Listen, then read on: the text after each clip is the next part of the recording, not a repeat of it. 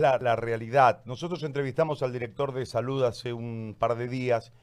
Eh, recuerdo bien porque era el día 48 de la cuarentena y él nos decía, en 40 días no se hizo nada y en estos 8, días yo he resuelto más cosas que en los otros 40 días y marcaba una diferencia entre la gestión del director anterior y la gestión de él.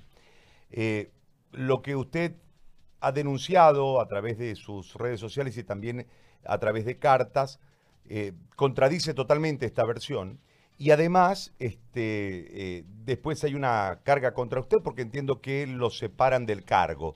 Si nos puede contar todo este contexto y la realidad, usted que está en la primera línea, que eh, manejaba un, un hospital, ¿cuál es la realidad en este momento en relación al COVID?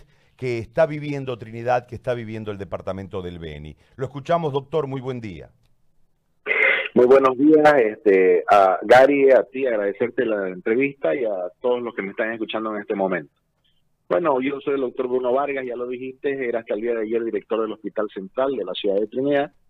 Yo soy médico epidemiólogo y soy salubrista también. Tengo otros posgrados en gerencia administrativa en salud. Te comento de que, bueno, eh, desde un principio esta crisis, esta crisis tuvo un matiz político. Existió siempre una pugna política que ha perjudicado el correcto funcionamiento del sistema de salud en Trinidad y en el departamento del Beni.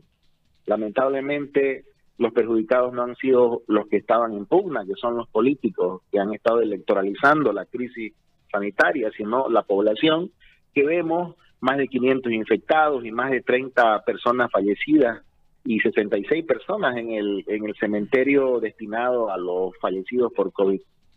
Y mira, yo te voy a dar solamente un dato para que veas la seriedad del doctor Jorge Gómez, eh, interventor del CDSBN en este momento, porque quiero también que el pueblo boliviano recuerde de que eh, Jorge Gómez es un interventor puesto por el ministro de Salud en la dirección del CDSBN. Decirte que hace unos dos días dijo de que habían 30 fallecidos por COVID y cuando le preguntaron cuántos estaban en el cementerio por COVID, él dijo que eran 66. O sea, eh, no sé si está mal en matemática o es que realmente no está manejando los datos, pero en manos de ese tipo de gente estamos. Comentarles a todo el pueblo boliviano que la crisis sanitaria en el departamento del Beni se ha agudizado justamente por estos manejos. Ya te he dicho, la descoordinación por pugnas políticas han sido el factor fundamental que no que ha, logrado evitarlo.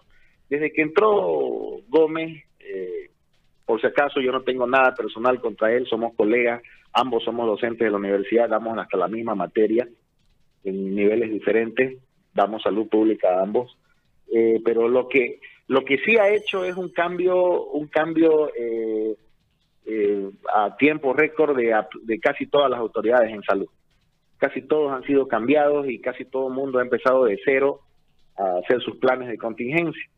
El único plan que tiene Gómez es que no tiene plan y ahí están los resultados, ¿no? En estos en estos 10 días que él está hemos empeorado de una manera progresiva. Decirte de que cuando yo entro, yo entro hace 20 días a la dirección del Centro de Salud Central por una necesidad eh, de cumplir la norma. El ante, la anterior, los, las anteriores autoridades por cumplir la norma necesitaban en el Hospital Central un médico con especialidad en salud pública y epidemiología, y es por eso de que me ponen para encararla la crisis, y nosotros nos disponemos inmediatamente a organizar el Hospital Central para que éste atienda pacientes que no son COVID, porque ahorita existe un problema tremendo en Trinidad que que por accidente el Hospital Germán Bush, que es el hospital más grande y el hospital de referencia en la ciudad de Trinidad, se convirtió en un centro centinela de coronavirus por accidente te digo porque si tú recuerdas, es ahí donde, donde aparece el primer paciente y el primer paciente que cuando se declara con coronavirus a la media hora fallece. Entonces, eh, había pasado los triajes y había infectado a una montonera de médicos, enfermeras, personal de enfermería, personal de limpieza, inclusive hasta bioquímicos y farmacéuticos. Entonces, se tiene que transformar ese hospital y se transforma en un centro COVID y queda la población que no tiene seguros ya queda la población abandonada en sus demás patologías. Y es por eso de que yo propongo hace, hace 20 días atrás de que transformemos mi centro de salud, que era el Centro de Salud Central, en un hospital de segundo nivel en el Hospital Central, para que se atiendan las otras enfermedades, porque si bien nos está enfermando y nos está matando el COVID, el coronavirus, las otras enfermedades, Gary, pues no están de vacaciones. Y, constantemente se escuchaba a las personas llorando y suplicando por teléfono, inclusive por radio, y eh, suplicando en las puertas de los centros de salud que por favor se los interne, porque había colapsado totalmente el sistema. Es así de que entonces nosotros activamos un proyecto que teníamos del 2016 y se aprobó el 2018 de equipamiento del Centro de Salud Central para que se transforme en un hospital de segundo nivel y que podamos atender a esas patologías de medicina interna, de cirugía, de emergencia, que no son COVID. Y es lo que hicimos. La semana pasada logramos hacer de que los equipos lleguen a la ciudad de Trinidad, ¿ya? Aquí, aquí yo este, eh, tengo, tengo que, decir de que los equipos llegaron, pero no había el personal. Y como nosotros ya estábamos preveyendo, el día 2 de mayo, el día 5 de mayo, el día 12 de mayo y el día 14 de mayo, eh, yo presenté cartas solicitando médico, enfermera y personal para que funcione este hospital las 24 horas del día, los 7 mm. días de la semana. Entonces, querido, querido Gary, este, yo no tuve respuesta el 3 de mayo después del 2, yo no tuve respuesta el 6 de mayo después del 5, yo no tuve respuesta hasta que el día de antes de ayer está la última nota que ustedes deben tener ahí en su mano, donde yo pongo como referencia, reitera solicitud de personal de forma urgente.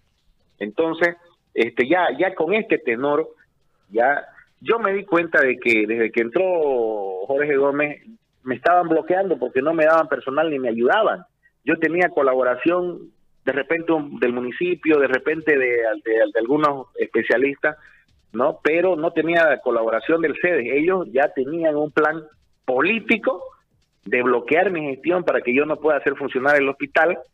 Entonces yo me, me, realmente me paré fuerte antes de ayer, mandé esa carta dura y también la hice la hice circular por los grupos de médicos, ¿no? Y este la respuesta fue que horas después firman mi memorándum antes de ayer de cambio. Pero ¿sabes qué es lo irónico, querido, querido Gary? Lo irónico es de que ayer van y se reúnen en mi oficina. Yo no sabía que me habían cambiado antes de ayer. Y ayer se reúnen conmigo y llevan una reunión conmigo. Yo les pregunto al pueblo boliviano cuál entonces es la seriedad de las autoridades en salud del departamento del BNI si me votan antes de ayer y ayer se reúnen conmigo y no me, y no me dicen que ya me habían firmado un memorándum, esperan a irse ¿ya? Y recién ya entra un mensajero, ¿no?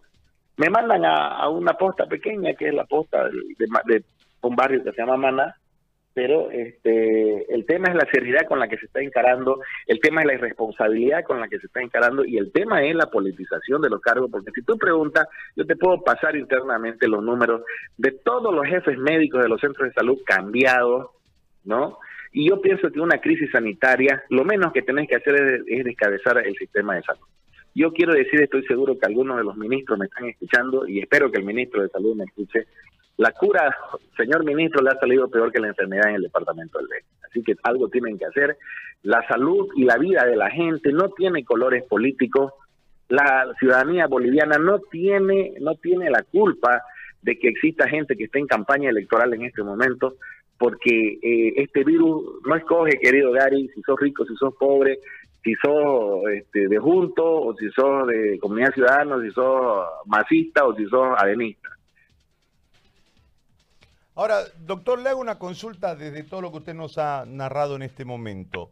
Es decir, el, el conflicto de orden político, el generarse eh, un rédito desde la simpatía de la gente? ¿Cuál es el, móvil para que no haya habido una coordinación, en este caso con el hospital que usted manejaba y la falta de apoyo, en este caso del CEDES? Bueno, la verdad es de que, mira, yo yo tuve una situación este bien especial porque yo antes de 20 días atrás, cuando todavía estaban las anteriores autoridades del CEDES, yo estaba votado en un centro de salud como médico, nomás atendiendo consultas, pero las anteriores autoridades, al verse, al ver ya la crisis que se sobrevenía y, la, intentaron intentaron este, hacer algunos cambios eh, para poder, eh, más que todo, descargarse del punto de la auditoría médica, ¿no? Porque tú sabes que los estatutos y reglamentos del Colegio Médico de Bolivia, la ley 3131, dicen que los directores de hospitales, sedes, tienen que tener maestría en salud pública, tienen que ser epidemiólogos. Entonces, para descargarse jurídicamente, supongo, me llaman hace 20 días y me dicen, usted se va a hacer cargo del Centro de Salud Central, vea lo que, lo que, lo, lo, que tenga que hacer de forma urgente.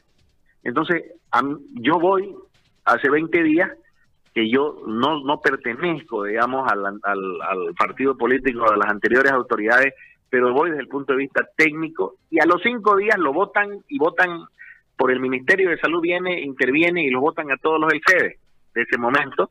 Entonces yo quedo como que como que me acaban de poner y, entran los otros, pues, ¿no? La, la, gente del actual gobierno, ¿no? Entonces empiezan a hacer los cambios, este, eh, eh, intentan no tocarme, ya, no tocarme porque claro, yo les estaba armando la estructura para que el día de hoy, que el día de hoy va a empezar a caminar 24/7 el hospital central, yo se los tenía, esperan, no me dan el personal, uno para que yo renuncie, ¿no? Y yo no renuncié, como renunció el director del hospital Germán Bush, ¿no? Hace unos días atrás. Entonces, ya yo les hago la carta fuerte, esta la última que ustedes tienen, ¿no? Este, de, de fecha 14 de mayo, ya ellos deciden cambiarme, ya, y, bueno, eh, aquí estamos, eh, la verdad es que yo estoy muy, muy, muy, muy apenado y muy preocupado por la crisis de salud del departamento del Beni, creo que el país no sabía y no sabe hasta el día de hoy la realidad que nosotros estamos viviendo. Eh, hay un comunicado también muy fuerte del día de ayer del Comité Cívico del Beni pidiendo que se declare zona de desastre pidiendo muchas cosas al gobierno y una ayuda internacional también. Ahora, doctor, ¿cuál es la realidad usted que la ha palpado? Es decir, nosotros tenemos una idea de que la cuestión está compleja por los números que se van expresando. En ese marco nosotros comprendemos que hay un retraso en las pruebas, lo que quiere decir que lo que diariamente nos muestran que es grave, en realidad tiene un retraso de tres, cuatro días eh, eh, para llegar a los, a los números y esto eh, agrava la situación en el marco de diseminación que tiene el virus. Con esto tenemos que sumarle que no hay una tarea de contención en relación a los que se enfermen por el virus, mucho peor ir a buscar a los que son asintomáticos y que van diseminando. Es decir, la situación es absolutamente crítica, pero no tenemos con certeza por esta ausencia de datos, por estos retrasos en los datos, con certeza el cuadro real. Usted que lo ha visto desde una perspectiva directa, desde una visión directa, ¿cuál es la situación del Beni?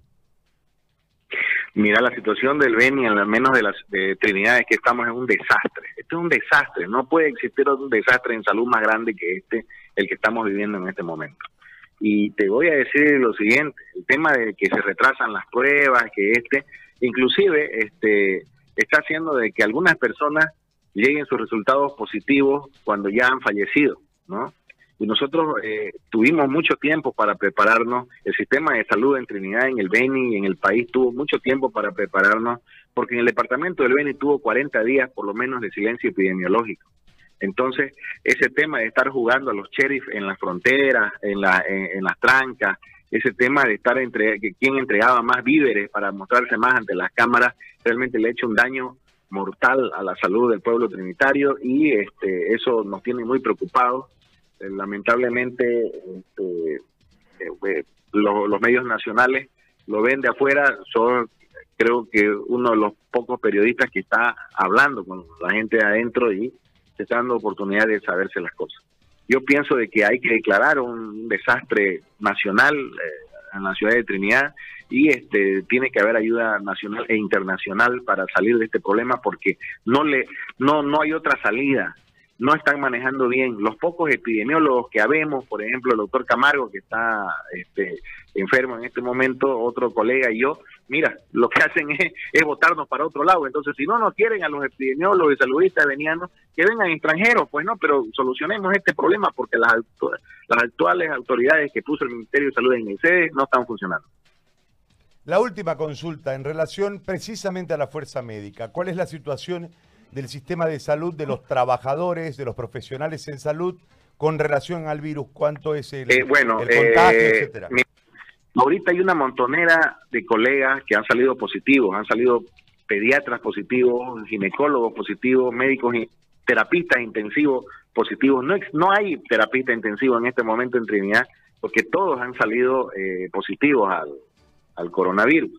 Entonces, este, no tenemos médicos especialistas ahorita para tratar las patologías y eso se ve reflejado, querido Gary, en que existe una un poco un poco índice de supervivencia de la terapia intensiva con relación a otros lugares.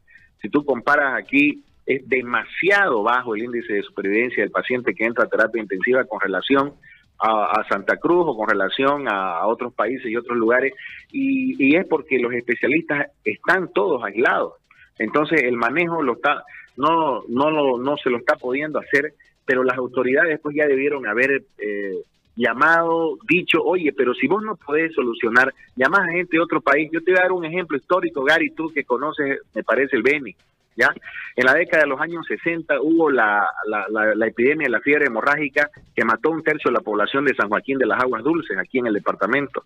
¿Qué es lo que hicieron las autoridades nacionales? Trajeron ayuda internacional, llegaron ese doctor Kunz, Enrique Abelle, llegaron cuatro científicos norteamericanos, por darte un ejemplo nomás, ¿no?